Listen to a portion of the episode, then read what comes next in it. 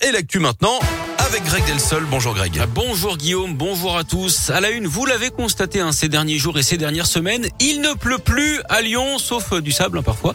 Il est tombé à seulement 8 mm de précipitation depuis euh, le début du mois de mars. C'est du jamais vu depuis 29 ans d'après le progrès. La dernière fois, c'était en 1993.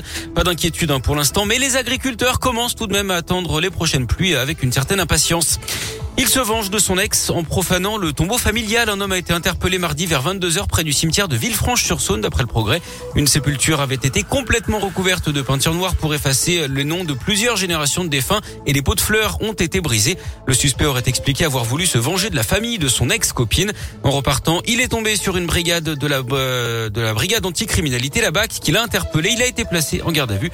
Il risque un an de prison et 15 000 euros d'amende. 10 ans de réclusion criminelle pour une ville urbanaise. Cette jeune femme âgée de 25 ans au moment des faits était jugée pour avoir mortellement poignardé son compagnon en décembre 2018. Elle devrait également avoir un, suivi socio-judiciaire de 5 ans. Son avocate avait plaidé la légitime défense en expliquant que sa cliente venait d'être frappée et se sentait en danger, ce qui n'a pas convaincu le tribunal.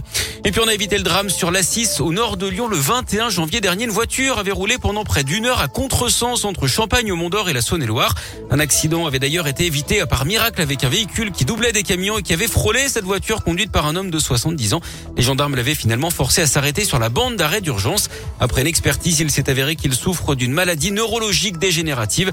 Il a été déclaré irresponsable, mais son permis lui a été retiré.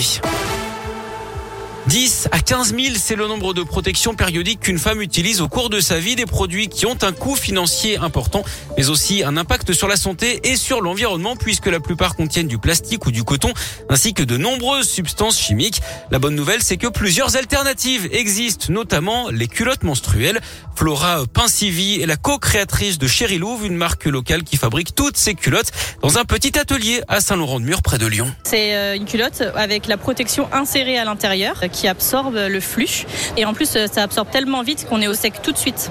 L'entretien, il faut rincer après utilisation, donc le soir en rentrant. Et ensuite laver avec le linge dans la machine à 30 ou 40 degrés. Séchage à l'air libre et surtout pas d'adoucissant. L'adoucissant bloque la fibre absorbante. Si on respecte un bel entretien, normalement, nous on dit durée de vie 5 ans. Nos cotons sont biologiques, tissés et teints en France, certifiés sans produits nocifs, donc Ecotex 100 pour le meilleur pour nous. Hein. Les culottes Chérilouvre sont vendues en ce moment à la foire de Lyon, village des artisans, et toute l'année sur le site internet de la marque. Comptez entre 25 et 45 euros par culotte. Sachez que pour des flux normaux, il n'y a pas besoin d'en changer au cours de la journée. Du foot féminin, c'est mal parti pour l'OL en quart de finale de Ligue des Champions. Les Lyonnaises battues par la Juventus Turin 2-1 hier en Italie.